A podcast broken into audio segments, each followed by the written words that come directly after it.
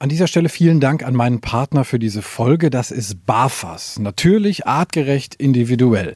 Die Fütterung mit BAF hat ja viele Vorteile. Ein besseres Immunsystem, weniger Zahnstein, glänzenderes Fell, geringerer Kotabsatz und der Hund riecht auch nicht mehr so viel.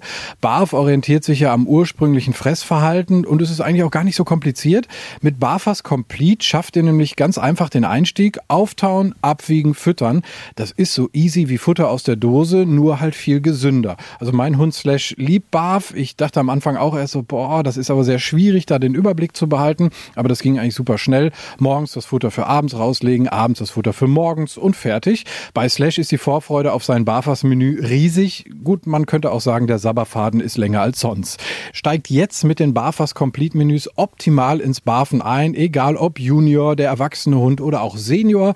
Bei den Mixen von Barfas ist für jeden was dabei und mit dem Code Hundetalk 2023 bekommt ihr auf www.barfas.com 10% Rabatt auf Frostfutter. Also nochmal der Code Hundetalk 2023 auf www.barfas.com. Die Infos und den Link findet ihr aber auch nochmal in den Show Notes. Danke nochmal an Barfas. Herzlich willkommen zum Hundetalk. Ihr hört es vielleicht. Ich bin im Auto unterwegs. Muss mal eben kurz hier abbiegen. Und ich bin unterwegs ähm, auf einen Wanderparkplatz und da treffe ich mich mit Julia Ures. Julia hat zwei Podcasts, die stelle ich euch gleich im Laufe der Folge noch genauer vor. Und sie hat einen Hund, ganz wichtig für einen Hundetalk. Und ähm, ich treffe mich mit ihr und wir laufen ein bisschen durch die Wälder und plaudern und talken dabei ähm, über ihren Hund und über ihre beiden Podcast-Projekte, weil die manchmal auch was mit ihrem Hund zu tun haben. Lasst euch überraschen. So, ich muss jetzt mal einmal hier mal gucken. So, da sind wir. Und da ist auch schon die Julia. Machen wir Motor mal aus. Julia, erstmal ganz vielen Dank, dass du dir die Zeit genommen hast, dich mit mir hier zu treffen. Wir sind hier schön im Wald unterwegs. Das ist äh, genau mein Bereich, da fühle ich mich auch wohl. Also schön, dass das geklappt hat und herzlich willkommen im Hundetalk. Vielen Dank. Ich freue mich sehr, dass du mich eingeladen hast. Und wir sind ja jetzt schon eine Weile mit Lilly unterwegs, haben erst so ein bisschen geplaudert und ja, ich bin gespannt jetzt auf unser Gespräch. Ich auch. Du hast es angesprochen. Lilly. Lilly ist der Star heute quasi, weil wir sind ja hier im Hundetalk. Du kennst das wahrscheinlich als Hundebesitzerin. Die Hunde sind immer wichtiger als die Menschen man kennt häufig ja nur die Namen der Hunde. Ich meine, das wirst du ja auch kennen. Man weiß dann, ach, das ist ja der Besitzer von Maxi oder so. Genau, und so ist das natürlich auch. Ich stelle mich da gerne zurück. Es geht heute um Lilly. Genau, es geht um Lilly, aber es geht auch um deine Projekte. Ich habe das eingangs schon erwähnt. Du hast zwei Podcasts am Start, nämlich einmal die Laufmasche und äh, Wanderbar. Man kann natürlich anhand der Titel schon erkennen, worum es da geht. Das eine ist ein bisschen schneller, das andere ist ein bisschen genüsslicher. Und wir wollen über beide heute mal sprechen, weil du auch bei der Laufmasche, da geht es halt wirklich um Laufen. Das Besondere ist, dass du Menschen Menschen beim Laufen Interviews. Das heißt, man hört euch auch schon mal keuchen zwischendurch. Ne? Das gehört total dazu. Also es wird gestöhnt und gejapst. Ähm, manchmal mache ich mich da selber so ein bisschen drüber lustig. Und man hört auch relativ oft, dass Lilly dabei ist. Also auch die Folgen, wo es gar nicht unbedingt um den Hund geht. Da ist Lilly aber dennoch häufiger dabei. Die hört man dann im Hintergrund, wenn wir irgendwie dann doch mal stehen bleiben, dann fängt die an zu fiepen, weil es ihr zu langweilig ist. Oder sie kläfft. Ähm, das ist so die Geräuschkulisse, ja. Ist Lilly so eine kleine Diva, die zwischendurch dann auch mal Aufmerksamkeit möchte? Mm, so würde ich es, glaube ich, nicht sagen. Nun ist sie ja schon relativ alt. Also sie wird jetzt bald schon 13. Ähm, das war früher sicherlich mehr. Da war sie echt eher so ein Hans Dampf in allen Gassen, der dann irgendwie immer gesagt hat, ey, hier bin ich, mach was mit mir. Heute ist es eher so, also das ist auch jetzt im höheren Alter was, was sie immer noch nicht gut kann. Wenn man stehen bleibt und es passiert nichts, dann wird sie irgendwann echt ungeduldig und fängt vor allem an zu fiepen. Das ist im Podcast auch echt häufiger zu hören. Auch im Wanderbar-Podcast war das jetzt schon mehrfach. Ich lasse es da, wo es passt, drin. Manchmal schneide ich es dann tatsächlich aber auch raus.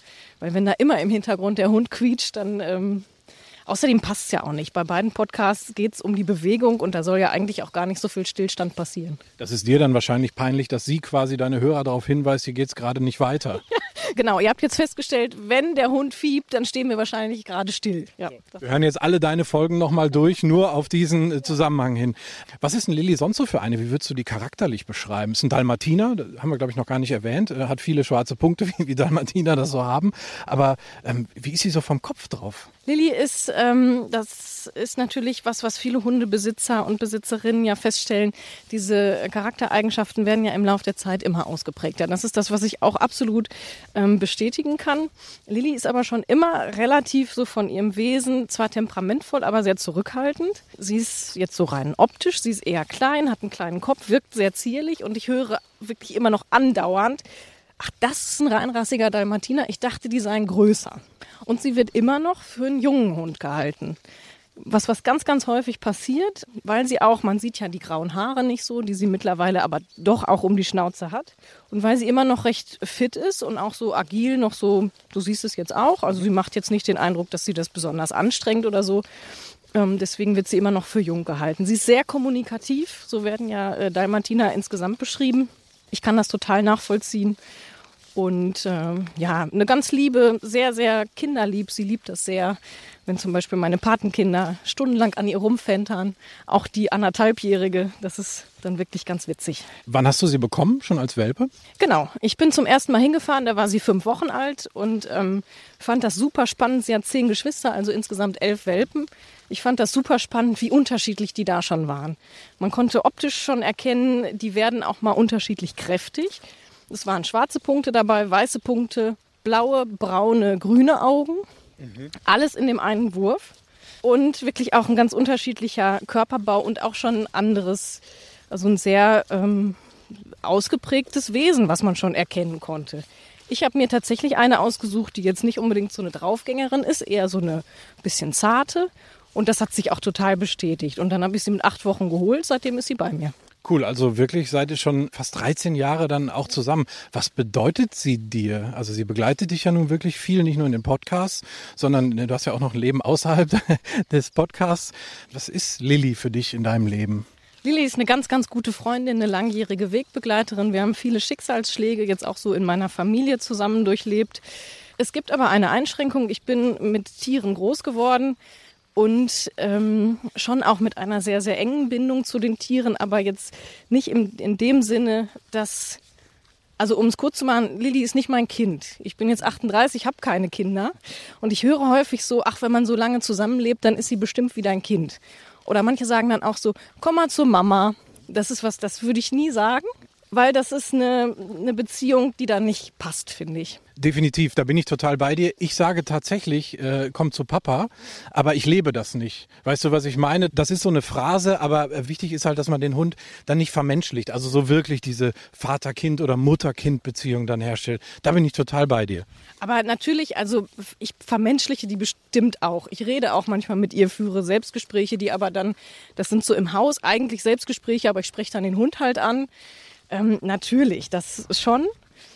Aber ich versuche trotzdem, sie dabei zu belassen, was sie ist, nämlich ein Tier, ein Lebewesen, was ich respektieren möchte, was aber eben kein anderer Mensch ist. Definitiv eine sehr gute Einstellung, teile ich total. Ähm, du hast gesagt, du führst äh, mit ihr auch mal so, so, so eine Art Selbstgespräche. Also äh, Folge 24, Laufmasche, äh, habe ich reingehört, Selbstgespräche mit Hund. Da hattest du, du hast es ähm, auf gut Deutsch benannt, einen scheiß Tag. Irgendwie fing an mit Stau ja. ähm, und es lief irgendwie nicht äh, so rund und dann bist du laufen gegangen mit Lilly und ähm, hast sie da ja zugetextet mit deinen Problemen. ich glaube, so kann man sagen. Wie ging es dir danach? Also die Bewegung hilft und natürlich auch der Austausch, selbst wenn da nicht so viel zurückkommt, aber auch mit so einem Tier hilft und manche Dinge auch mal auszusprechen, auch wenn dann gar nichts weiter passiert, hilft natürlich auch. Also definitiv besser. Ich glaube, das passiert auch in meinem Alltag relativ häufig, dass ich dem Hund irgendwas erzähle. Und dann ist aber auch irgendwie gut, auch wenn er jetzt ja gar nicht mir einen Ratschlag gibt oder so, sondern manchmal ist es einfach gut, das zu teilen und sei es auch mit so einem Tier. Und dann hat man das auch so gesagt. Und ich bin jetzt auch niemand, der sich besonders lange ärgert oder irgendwie. Diese Folge ist, glaube ich, sogar für mich schon relativ untypisch. Insgesamt ist untypisch, dass ich da alleine geredet habe, die ganze Folge über. Das gibt es, glaube ich, sonst nie weil es mir eben nicht darum geht, ich bin ja nicht die Laufexpertin und es geht mir auch nicht darum, von mir ganz viel zu erzählen, sondern die ähm, Gesprächspartner sind halt das Wichtige und deswegen äh, nehme ich normalerweise auch keine Folgen alleine auf. Aber da war halt deine Gesprächspartnerin, die Lilly. Klar, die hat keine Antworten gegeben. Hunde spiegeln ja Emotionen sehr krass. Du hast gesagt, du hast sag mal, viele äh, Schicksalsschläge gemeinsam mit ihr durchgemacht. Ähm, so geht's mir ähnlich damals mit meiner Hündin äh, Emma. Die hat auch so eine Selbstgesprächfolge äh, bekommen von mir damals. Bist du manchmal dann aber trotzdem froh, dass sie vielleicht nicht so ganz versteht, was du da gesagt hast? Das würde man sich vielleicht manchmal bei den Menschen auch wünschen, die es dann aber leider verstehen. Und man denkt hinterher, was habe ich denn da eigentlich erzählt oder so. Ja, bestimmt. Also, ähm, auch obwohl ich weiß nicht. Ich weiß gar nicht, ob ich mich schämen würde, wenn sie das verstehen würde. Du hast gesagt, sie ist eine Freundin, dann ist es wahrscheinlich okay. Ja, genau. Wenn das in dem Moment aus meinem Herzen kommt, dann ist das eben so. Also ich glaube, nee, ich glaube, so richtig schlimm wäre es nicht, wenn sie es wirklich verstehen und mental so verarbeiten könnte wie ein Mensch. Also sie würde trotzdem noch mit dir hier durch den Wald marschieren. Das hoffe ich doch sehr. Wir müssen über eine Folge sprechen, Folge 42. Da hast du einen ja, ich glaube, man kann ihn als verrückt bezeichnen, als positiv verrückten. Ein, ein, das ja auch im Namen. Er nennt sich ja auch Crazy Runner. Insofern darf man sagen, der ist verrückt. Genau, der ist bei Instagram tatsächlich Crazy Runner, du hast recht. Und der äh, sagt direkt mal zum Einstieg in die Folge, 100 Kilometer gehen immer. Also das ist so ein Ultraläufer und der läuft tatsächlich mit Hund. Der läuft mit Hund, der läuft mit seiner Hündin Moja. Wenn wir jetzt immer sagen der, das ist der Christoph, Christoph Wurm aus ähm, Marsberg, den ich auch bis zum Treffen für die Podcast-Aufzeichnung nicht kannte. Und dann erst festgestellt habe, wie verrückt der eigentlich ist, weil der unfassbar viel läuft. Und ähm, ich begleite ihn jetzt auch schon eine ganze Weile seitdem ähm, auf Instagram und merke, der zieht das auch wirklich komplett durch. Also der macht das immer wieder der läuft immer wieder irgendwie 70 Kilometer, 80 Kilometer, auch mit Moja. Das ist seine Hündin, eine recht leicht gebaute Mischlingshündin, relativ jung die so eine Lauffreude hat. Und die beiden sind wirklich ein tolles Team. Ich weiß nicht, ob du dich daran erinnern kannst. Ähm, unsere Begegnung stand ja unter keinem so guten Stern, weil ja äh, die Hunde sich nicht so gut verstanden haben. Ja, man hört sehr eindrücklich auch im Podcast. genau. Das heißt, unser erster Weg hat dann erstmal uns direkt zum Tierarzt geführt, bevor wir überhaupt irgendwas für den Podcast aufzeichnen konnten. Dann ist Lilly genäht worden und dann war aber auch alles wieder gut. Dann sind wir losgezogen und heute lachen wir drüber. Es tut mir für Lilly im Nachhinein immer noch leid. Aber manchmal passiert sowas. Was hast du so aus dieser Folge mitgenommen? Also diese Verrücktheit, klar, dass man ja vielleicht auch Dinge einfach mal durchzieht, weil das ist ja schon krass. Ich meine, 100 Kilometer am Stück laufen. Äh, das ist ja, das ist ja jenseits äh, meiner Vorstellungskraft, muss ich ehrlich sagen. Jetzt für mich persönlich. Also für mich ist das sowas von jenseits der Vorstellungskraft, dass es hinterm Mond oder irgendwie hinter der Venus liegt. Was mir auch wirklich neu war, war, dass Hunde das durchaus also irgendwie habe ich mich da vorher nicht mit beschäftigt, ob Hunde mal eben so 100 Kilometer auch mitlaufen äh, oder auch 70, 80. Ähm, seitdem weiß ich, dass das gar kein Problem ist und ich schätze den Christoph auch so ein, dass er der Moja nichts zumutet, was irgendwie für den Hund nicht gut wäre. Dafür habe ich ganz großes Vertrauen in ihn. Und der Hund hat Spaß daran. Also das ist wirklich das, ähm, was mir in Erinnerung geblieben ist. Und auch diese Bindung. Also Christoph schildert in dieser Folge ganz, ganz toll, was ihm das bedeutet, mit dem Hund unterwegs zu sein und wie das auch ist, wenn er dann manchmal, er ist beruflich manchmal unterwegs und lässt dann den Hund zu Hause beim Rest der Familie und läuft dann alleine, was dann wirklich ganz anders für ihn ist und das wird, wird sehr deutlich. Eine ganz tolle ja, Symbiose eigentlich zwischen den beiden. Also bevor man jetzt irgendwie aufschreit und sagt, mein Gott, 100 Kilometer ist für einen Hund viel zu viel. Ja, wahrscheinlich für den normalen, untrainierten Hund auf jeden Fall niemals machen. Aber ich glaube... Ich glaube, wir wollen auch nicht den Tipp geben, äh, lauft mal mit euren Hunden 100 Kilometer, wenn ihr es könnt. Die haben sich da ja auch ganz langsam rangetastet und ich glaube, er beobachtet das auch sehr und sie könnte jederzeit abgeholt werden, wenn das jetzt mal zu viel würde. Aber ähm, ja, die läuft, das, die läuft da so hin, als wäre das nichts. Ja, und was ich halt auch feststelle, ich folge ihm auch auf Instagram, er ist da super flexibel, er passt halt Routen an. Ich meine, meistens ist er so verrückt und sagt, ach, heute habe ich nochmal 30 draufgelegt und wir sind das und das gelaufen. Aber ich habe so das Gefühl, der sagt jetzt nicht, heute muss ich jetzt ganz verbissen die und die Strecke abreißen, sondern er macht das so irgendwie nach, nach Lust und Laune. Genau, und das ist mein Eindruck auch. Was man eben auch noch ähm, berücksichtigen muss dabei, das habe ich gelernt jetzt durch die Beschäftigung ähm, im Rahmen der Laufmasche mit dem Thema Ultralaufen. Dabei geht es ja nicht um Zeit. Das heißt, die Pace, also das heißt so die, die ähm, durchschnittliche Zeit, die man für einen Kilometer braucht, ist da relativ hoch häufig, weil die ja weit laufen wollen und nicht schnell. Und beides geht halt nicht. Also der Mensch ist ja dann irgendwann auch so ein bisschen, bisschen muss wahrscheinlich an einer Stelle Abstriche machen. Die einen laufen kurz und schnell, die Ultraläufer laufen weit und häufig relativ langsam.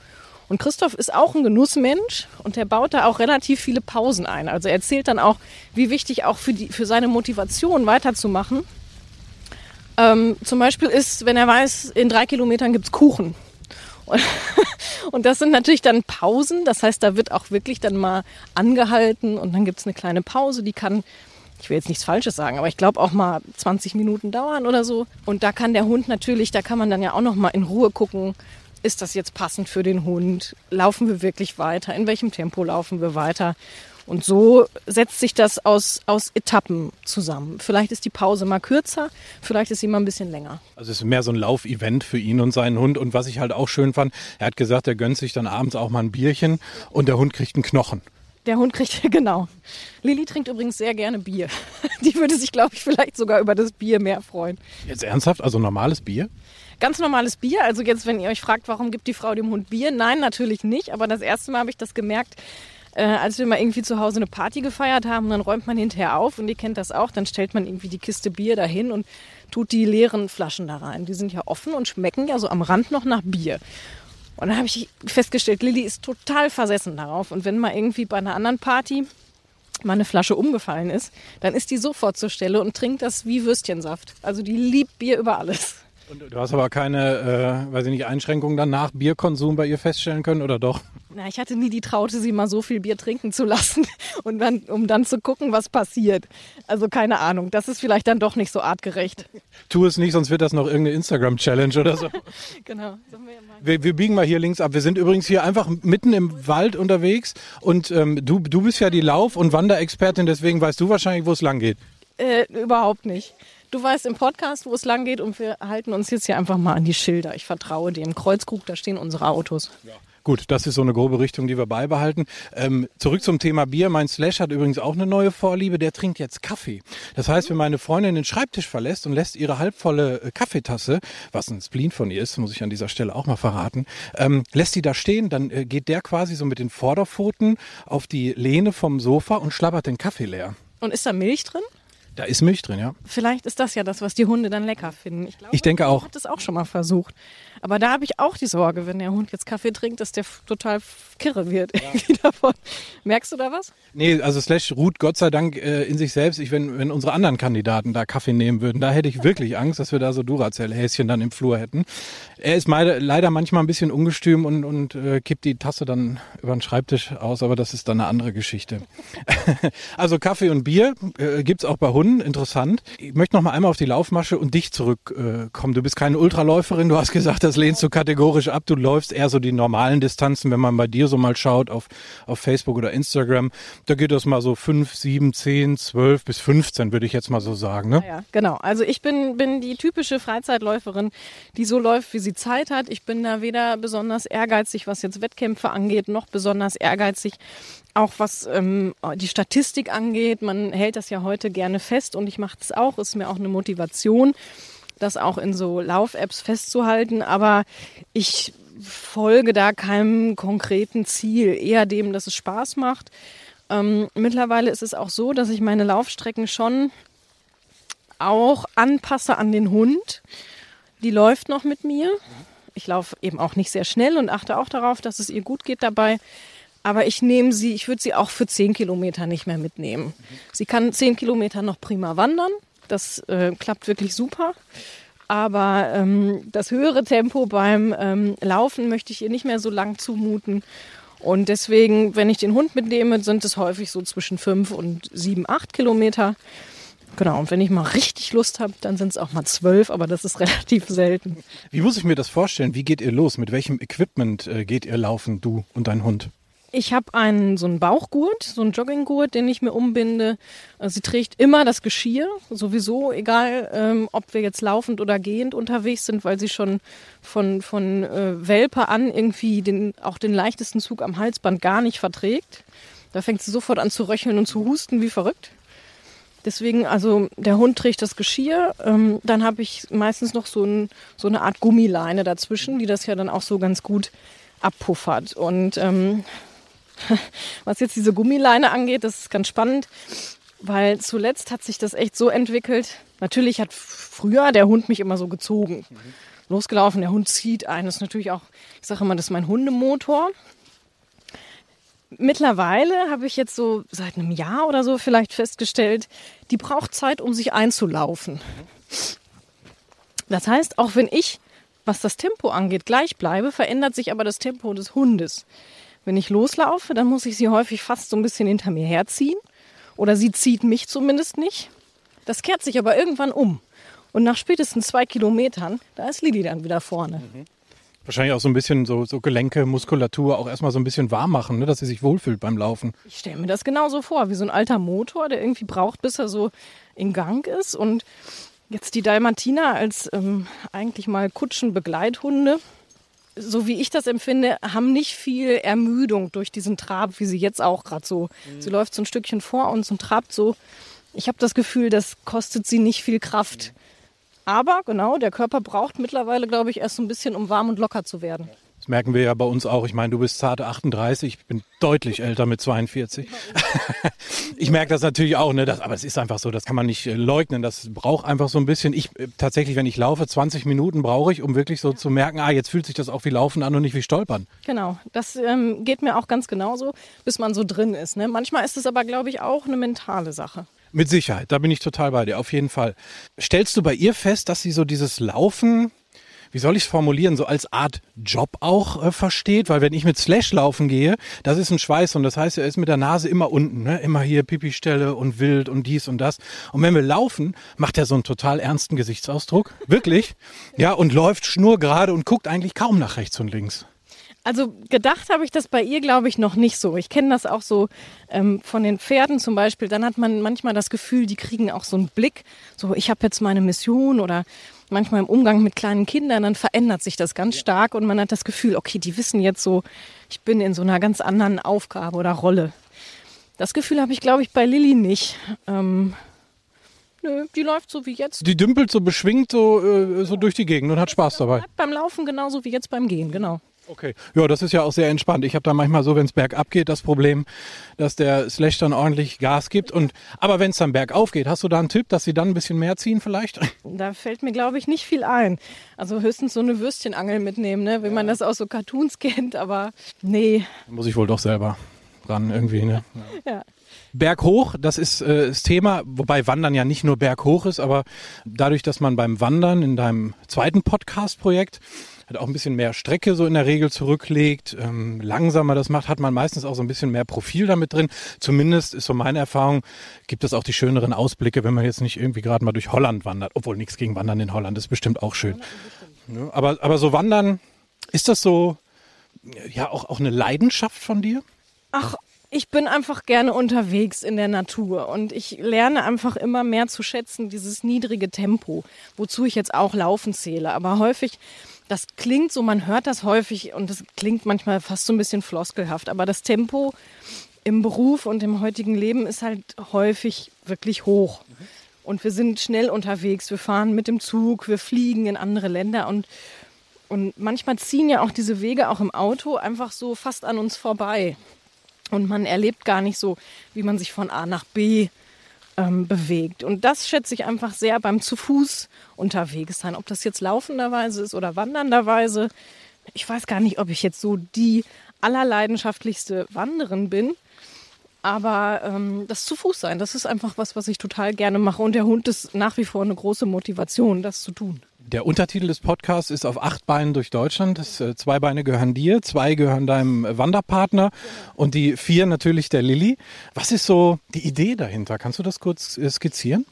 Die Idee dahinter ist, dass wir gerne ähm, in kleineren Etappen unterwegs sein wollen, Deutschland näher kennenlernen wollen, häufig auch die Umgebung, die gar nicht so weit weg ist, denn ähm, man kennt Klar, so die unmittelbare Umgebung um seinen Wohnort kennt man häufig recht gut. Aber wenn man dann schon mal so 15, 15, auch 30 Kilometer weiter guckt, da gibt es so viel, was man häufig nicht kennt. Oder was man eben in diesem relativ hohen Tempo kennt. Man durchfährt eine Gegend. Das kennt man ganz oft, aber man lebt, erlebt das nochmal ganz anders und lernt es nochmal ganz anders kennen, ähm, wenn man dann zu Fuß unterwegs ist. Und der Gedanke bei diesem Projekt ist, dass wir einfach teilen wollen, was wir unterwegs erleben, was wir für Menschen treffen vor allem. Das ist wirklich ganz spannend und ja, das Ganze eben auch mit Hund. Der ist einfach Teil meines Lebens oder unseres Lebens und deswegen auch bei diesem Projekt natürlich dabei. Wie groß ist Ihre, also Lillys Rolle bei der Planung? Also was muss man da alles im Kopf haben, wenn man mit Hund wandern geht? Also natürlich muss man einiges einpacken. Auf die Strecke komme ich gleich nochmal. Wir, wir versuchen auch ähm, mit dem Zelt eben zu oder im Zelt zu übernachten auf unseren Touren. Und da stellt man sich natürlich die Frage, was ist das Nötigste, was der Hund braucht? Ähm, bisher waren wir nicht in großer Hitze unterwegs. Da würde ich dann vielleicht nochmal, sie hat so eine Kühldecke, die zum Beispiel einpacken. Ähm, wir waren auch ne, in dieser Konstellation noch nicht bei großer Kälte unterwegs. Sie hat auch eine Winterdecke oder so einen Mantel. Ne? Natürlich irgendwie eine, also Faltnäpfe nehme ich mit. Hundefutter, was äh, beim Minimalgepäck echt schwer ist. Also wenn da jemand für mich noch einen Tipp hat. Ich packe halt das übliche Hundefutter ein und dann hast du da diese Tüte in den Händen und denkst so, oh Gott, im Vergleich zu all dem anderen ist das richtig schwer. Selbst für zwei Tage. Und sonst, ja, eine längere Leine. Natürlich irgendwie Tüten für Hundekot, und das war es eigentlich auch schon. Glaube ich, habe ich jetzt nicht viel vergessen. Ja, so, ein, so eine Unterlage, dass sie eben darauf schlafen kann. Also wenn jemand einen Shop für Astronautennahrung für Hunde hat, dann äh, soll er sich direkt bei dir melden. Gerne, gerne. Vielleicht ein bisschen für empfindliche Mägen. Das ist so ein bisschen ihr Problem, äh, nicht selten bei Dalmatinern. Ich wäre eine gute Kundin, genau. Okay, und äh, ja, Unterkunft äh, fällt dann im Prinzip weg oder seid ihr auch mal so in, in, in Gasthöfen, dass ihr das Zelt mal nicht aufbaut? Also wir waren in dieser Konstellation jetzt auch noch gar nicht so oft unterwegs. Das wird aber auch vorkommen. Wir waren zum Beispiel im Allgäu, sind wir bei Freunden untergekommen und haben da in einem äh, Yoga-Raum, der gerade wegen Corona nicht benutzt wurde, äh, übernachtet, auch dann mit Hund. Das muss natürlich schon berücksichtigt werden, dass eben der Hund dabei sein darf. Aber das ist, wenn das so ein bisschen plant, ist das ja eigentlich gar kein Problem. Ähm, wie suchst du die Strecken aus, die ihr zurücklegt? Also du hast gesagt, du willst das alles ja auch genießen. Das heißt, ihr macht euch jetzt nicht irgendwie so Mega-Etappen. Geht ja auch nicht wegen Lilly ne, durch das Alter. Also wandern mit einem alten Hund ist dann, oder mit einem älteren, wirkt ja noch gar nicht alt, ähm, aber ist halt schon was anderes. Da muss man halt ein bisschen was berücksichtigen. Wie flexibel planst du das? Du hast ja gerade gesagt, sie wirkt noch nicht alt und da muss ich mich manchmal auch selber zur Raison rufen, so ungefähr, dass ich mir dann sage, nee, auch wenn du selber den Eindruck hast, die ist noch fit, aber überforder sie nicht. Weil natürlich merkt man heutzutage schon, dass die Ermüdung viel, viel schneller eintritt als früher. Als wir im Allgäu waren, war das ganz interessant, weil wir sind dann mit diesen Freunden dann zusammen wandern gegangen, so eine Tagestour. Und dann hieß es immer, ja, ja, wir sind gleich auf dem Gipfel. Und ich dachte schon immer, oh, wir müssen auch noch zurück. Und das war ziemlich unwegsam. Und ich dachte immer, hoffentlich ist das jetzt nicht zu viel für den Hund. Und da hat sie mich total positiv überrascht. Weil dieses, ja, wir sind gleich da, das zog sich über mehrere Kilometer. Und ich hatte mich auf die verlassen. Ne?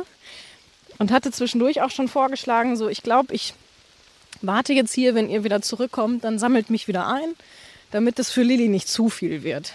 Das war dann am Ende doch eine ganz schön große Runde. Aber Gott sei Dank hat sie das also super äh, weggesteckt. Ansonsten planen wir die Touren ganz ehrlich nach Lust und Laune. Also da, wo wir schon immer mal gerne hin wollten, die, die Gegend knöpfen wir uns vor. Sind da natürlich auch für Vorschläge offen und ähm, wollen das auch immer mal so ein bisschen variieren. Das heißt, mal in den Norden, mal in den Süden, Osten, Westen, dass man überall mal so da auch so ein bisschen Abwechslung drin hat. Und heutzutage kann man sich ja auch zum Beispiel über Wander-Apps auch schon mal so eine Route raussuchen. Das funktioniert echt super. Da bin ich ganz begeistert. Und ja, Übernachtungsplätze, darauf kann man sich jetzt nicht so vorbereiten, weil das ist zwar was, was ich jetzt äh, im juristischen Sinne nicht empfehlen würde, aber weil wir da durchaus auch schon mal wild campen. Wir versuchen das da zu machen, wo es wirklich niemanden stört und da einfach gucken, was einem über den Weg läuft. Du hast gerade gesagt, ihr seid für Vorschläge offen. Ähm, das ist auch sowas, was du in deinen äh, ja, Antexten schreibst. Leute, meldet euch gerne und schlagt uns coole Ecken in Deutschland vor. Ähm, kommt da schon Feedback? Also es ist ja noch ein sehr junges Projekt. Das muss erst so ein bisschen anlaufen, immer klar. Aber habt ihr da schon so irgendwie so Vorschläge von Menschen bekommen? Ja, einige wenige ja. Nun muss man dazu sagen, ähm, das ganze Projekt Wanderbar besteht nicht nur aus dem Podcast. Und deswegen ist das auch noch gar nicht so richtig ans Rollen gekommen, weil nämlich noch die Website fehlt. Es ist gelungen, ähm, wanderbar.de, die schon jahrelang vergeben war, aber den bisherigen Eigentümern äh, ich sag mal, abzukaufen äh, oder jedenfalls von denen an diese Seite zu kommen. Und da werden wir nämlich noch ganz viel mehr veröffentlichen. Texte, Fotos, vielleicht auch mal Kochrezepte, die passend zu der jeweiligen Folge sind. Also so Zusatzinformationen. Vielleicht auch mal speziell Infos über Lilly oder die Tour aus Lillys Sicht und so weiter.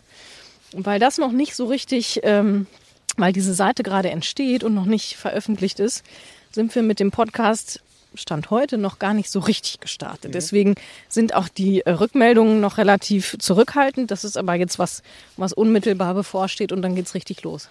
Bin ich sehr gespannt, was da kommt. Ich bin nämlich auch immer offen für Tipps. Also ich werde definitiv reinhören, reinschauen. Übernächste Woche äh, fahre ich mit Slash äh, ins Elbsandsteingebirge. Das soll ja wirklich schön. Warst du schon mal da? Nein, leider nicht. Aber das steht auch auf so einer äh, imaginären Liste in meinem Kopf noch relativ weit oben. Da gibt's ja fantastische Bilder, wenn man mal so durchs Internet schaut und die Spots möchte ich mir dann doch gerne mal äh, angucken mit äh, Kumpel Slash. Also ähm, ja, dann wird das wahrscheinlich bei dir auch irgendwann mal anstehen. Du sagst da was ganz Interessantes. Man lässt sich natürlich heute häufig und ich auch von diesen Instagram-Bildern verleiten. Das ist so, naja, das hat so sein Für und Wider, hat Vor- und Nachteile. Wir wollen ja nicht alle in diesen Instagram-Tourismus verfallen und dann ich glaube, Hallstatt in Österreich hat das ganz krass. Ich weiß nicht, ob du das mal mitbekommen hast. Da fallen dann aus aller Welt die Leute ein, machen dieses eine Bild mit dem See und der Kirche. Ob das jetzt Asiaten sind oder Spanier oder Leute wirklich von überall. Und dieses Dorf, äh, ja, weiß glaube ich gar nicht so richtig, wie ihm geschieht. Sowas versuche ich immer, dass das nicht passiert. Ja, dass man sich da nicht zu diesen Hotspots irgendwie ähm, leiten lässt, wo natürlich die Bilder wunderschön sind, aber vielleicht auch viele Leute. Das ist was, was mich immer ziemlich nervt. Definitiv, absolut. Wir haben so einen Spot übrigens hier auch um die Ecke, die Lavendelfelder in Frommhausen, ja, genau. wo halt auch Influencer hinpendeln. Ne? Genau, ich habe meine Timeline war auch in den vergangenen Tagen voll davon. Ähm, ich habe jetzt ein Bild geschickt bekommen und da habe ich gedacht, das gibt's doch gar nicht. Die ähm, Haflinger Stute, die vor ein paar Jahren noch mir äh, gehört hat, die jetzt mittlerweile in Hornbad Meinberg wohnt. Auf einmal steht dieses Pferd neben diesem Lavendelfeld und ich dachte, das gibt's doch nicht. Überall dieses Lavendelfeld. Ja, wunderschön, aber genau das. Ich habe sogar auch überlegt, ob ich da hinfahre und dann auch gedacht, dann bist du doch auch nur eine von diesen vielen tausend und so und habe es nicht gemacht. Also ich war dienstlich da, wir haben da vom Sender aus ein Foto gemacht, deswegen war das interessant, das mal anzusehen, aber es war halt wirklich so dieser, dieser Fotospot-Tourismus. Ne? Und das, ja, da war sehr viel los. Also da war schon eine Menge los, also wirklich äh, Mutter, Tochter gespannt, zwei Freundinnen, wo du genau dachtest, ah, okay, das ist in zehn Minuten bei Instagram hochgeladen. Nein, das ist auch nicht mein Ding. Das Ding ist, also ich, ich lasse mich natürlich durch Bilder inspirieren. Ich glaube, so sind wir Menschen einfach. Ja. Bilder erzeugen Emotionen. Und diese Landschaft da ist einzigartig. Aber dadurch, dass ich auch so ein bisschen hobbyfotografisch unterwegs bin, weiß ich natürlich auch, zumindest so im Ansatz, was da jetzt gemacht wurde, um dieses Bild möglichst schön, also muss gar nicht so die große Photoshop-Montage sein, aber auch so filtermäßig. Ne? Das ist ja, wenn man sich so ein bisschen damit auseinandersetzt, weiß man das ja. Deswegen, ich, mich, mich reizt einfach nur so auch viel mehr eigentlich fast durch Erzählungen und durch, durch Empfehlungen ähm, dieses Gebiet, ne? dass man da wirklich mal, äh, ja, nicht wahr im Sinne von, ich habe das jetzt abgehakt und kann selber was bei Instagram hochladen, sondern ich möchte das auch wirklich dann erleben, da so im Sonnenuntergang sitzen, ein bisschen abseits abseits, so mit Slash neben mir und dann mit dem Kumpel so in die Ferne gucken. Das ist so meine sehr romantische Vorstellung, gebe ich zu. Aber ich glaube, so der Moment dann für einen selber ist schöner als ein Instagram-Bild. Das klingt super. Ja, du sagst es, man ist eben natürlich auch, äh, diese Bilder ziehen einen schon an und machen einen auch neugierig, auch das selber mal zu, zu erleben und selbst diesen Eindruck mal in sich aufnehmen zu können. Gar keine Frage. Wenn man sich mit dem Thema ähm, Camping beschäftigt, gerade so im internationalen Bereich, gibt es ganz viele Accounts, die inszenieren inszenieren ähm, Camping, auch das ganze Bully-Geschehen, Vanlife und so. Die inszenieren das auch mit Hunden, natürlich sehr stark. Und, oder mit schönen Frauen ähm, am Strand und so. Häufig eben ist auch ein Hund dabei. Und dann denke ich auch immer, ey Leute, das sieht super aus, aber übernachtet ihr wirklich so oder ist das jetzt so eine Inszenierung? Und wir wollen da, glaube ich, ziemlich bei der Wahrheit bleiben. Also, dass man vielleicht mal den Hund ganz schön ins Bild setzt, finde ich total in Ordnung, wenn der jetzt da sich nicht besonders drüber ärgert. Aber ähm, naja, so eine Scheinwelt will man ja dann auch nicht aufbauen. Nee, definitiv nicht. Ich hatte da übrigens auch mal eine Hundetalk-Folge. Ein junges Pärchen, das mit Hund nach Kanada ausgewandert ist und auch, also mit einem umgebauten Van, den sie aus Deutschland halt mitgenommen haben. Und die machen das auch recht groß bei Instagram und bloggen halt auch. Aber ich finde die mega authentisch und sympathisch. Also die haben tolle Stories und das sieht alles schick aus auch und so. Auch so ein bisschen so Influencer-like, aber die, also die kloppen da halt nicht irgendwelche Werbung rein, sondern sind da wirklich sympathisch und lassen uns einfach teilhaben an ihrem Leben. Und das finde ich schön, das ist normal. Das ist eben nicht so diese Instagram-Realität, also die es ja eigentlich gar nicht ist. Das, das finde ich dann wirklich okay, definitiv. Ich glaube, da kann man sich auch auf das eigene Gefühl verlassen. Wenn man das Gefühl hat, da macht jetzt jemand nur was, um irgendwie so Effekthascherei äh, irgendwie zu betreiben, dann finde ich das sehr schnell sehr langweilig. Wenn das aber irgendwie auch echt wirkt, dann ist es natürlich auch schön und dann ist es auch schön, solche Bilder zu sehen oder sich manchmal auch inspirieren zu lassen. Dazu dient sowas ja auch, dass man vielleicht sagt, ach Mensch, das und das könnten wir auch mal machen oder das und das so und so dekorieren. Total legitim. Aber wie gesagt, wenn das so eine reine Inszenierung ist, finde ich das sehr schnell sehr langweilig. Definitiv.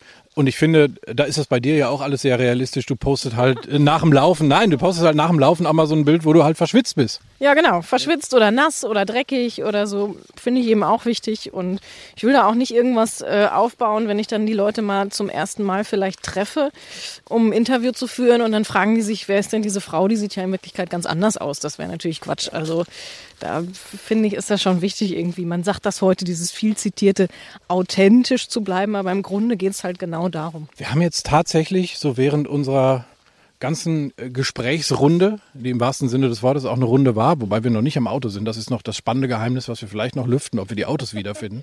Wenn wir sie nicht wiederfinden, werden wir es nicht erzählen.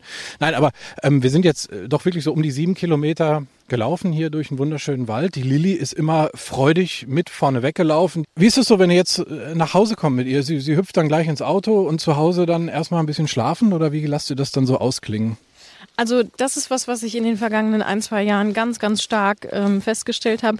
Das eine ist, sie hüpft ins Auto, ja. Äh, ich nehme aber häufig auch schon eine Rampe und hebe sie auch ein und raus, weil ich auch so gemerkt habe, also sie, sie macht das noch ganz freudig, aber ich denke dann immer so, ah, ist vielleicht nicht so gut bei so einem älteren Hund, wenn die immer so hart dann auf den Knochen so aufkommt und so. Was ich immer stärker feststelle, ist, sie braucht länger, um sich zu regenerieren. Vor allem aber, jetzt von so einer Runde, das geht relativ schnell. Die, natürlich schläft die dann und ist auch für den Rest des Tages ganz zufrieden. Ähm, bei allem, was den Kopf anstrengt, da braucht sie mittlerweile relativ lange. Das heißt, ähm, da muss man vielleicht dann räumlich gar nicht so weit unterwegs sein. Aber gerade im Urlaub, wo man dann vielleicht auch mal länger in einer fremden Stadt unterwegs ist oder so, da mehr, und da ist ja ganz viel für die Hunde, was so mit der Nase und für den Kopf passiert. Mhm ganz viel sortieren, Menschen, Hunde, Gerüche, Essensreste, ne? dieses ganze irgendwie Verkehr.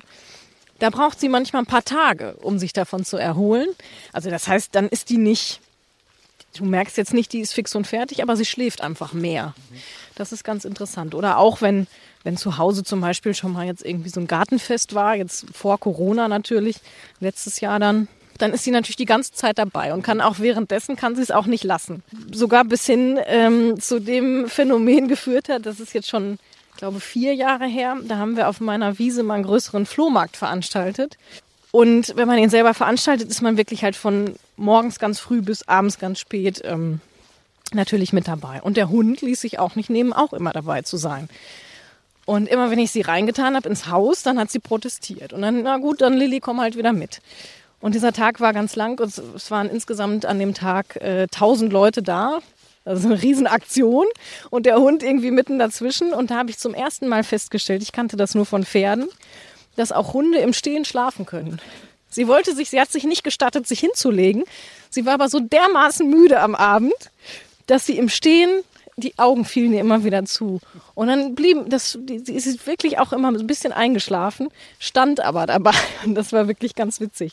Also ja, Regeneration dauert halt einfach länger. Vor allem ähm, bei allem, was ihren Kopf anstrengt. Dann gönnen wir auf jeden Fall gleich äh, schöne Ruhe. Erst im Auto auf deiner Heimfahrt und dann äh, zu Hause. Darf sie aufs Sofa oder hat sie ein Körbchen?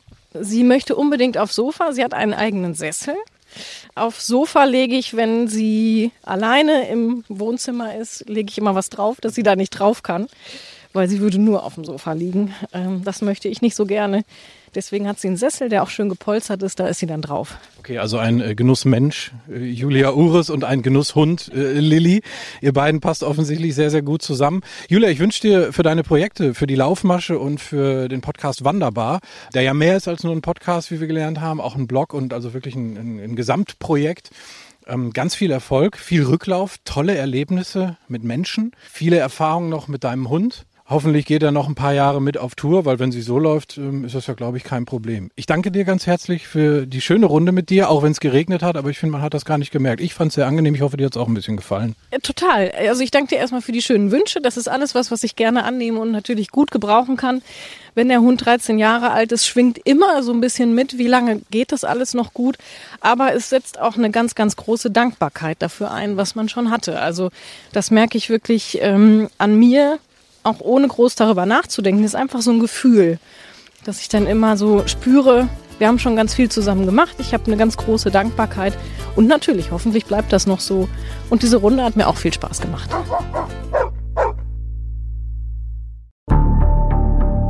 Wie lange kann ein Mörder sein dunkles Geheimnis bewahren? Wann bekommen die Angehörigen Gewissheit und die Opfer Gerechtigkeit? Jedes Jahr werden bei der Polizei rund 100.000 Menschen als vermisst gemeldet.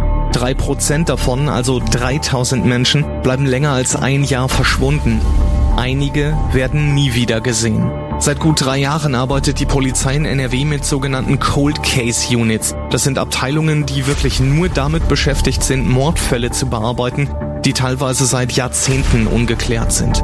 Ich bin Mike Mattis, Radioredakteur und News Anchor und ich spreche mit Ermittlern über diese Fälle. In meinem Podcast Licht ins Dunkel, Cold Cases und ungeklärte Vermisstenfälle von hier beleuchten wir gemeinsam mit Profilern, Staatsanwälten und Mordermittlern Cold Cases und ungeklärte Vermisstenfälle aus ganz Deutschland. Immer in der Hoffnung, dass Angehörige endlich Gewissheit und die Opfer Gerechtigkeit bekommen. Licht ins Dunkel. Cold Cases und ungeklärte Vermisstenfälle von hier. Eine Produktion von Mike Mattis und der Podcastfabrik.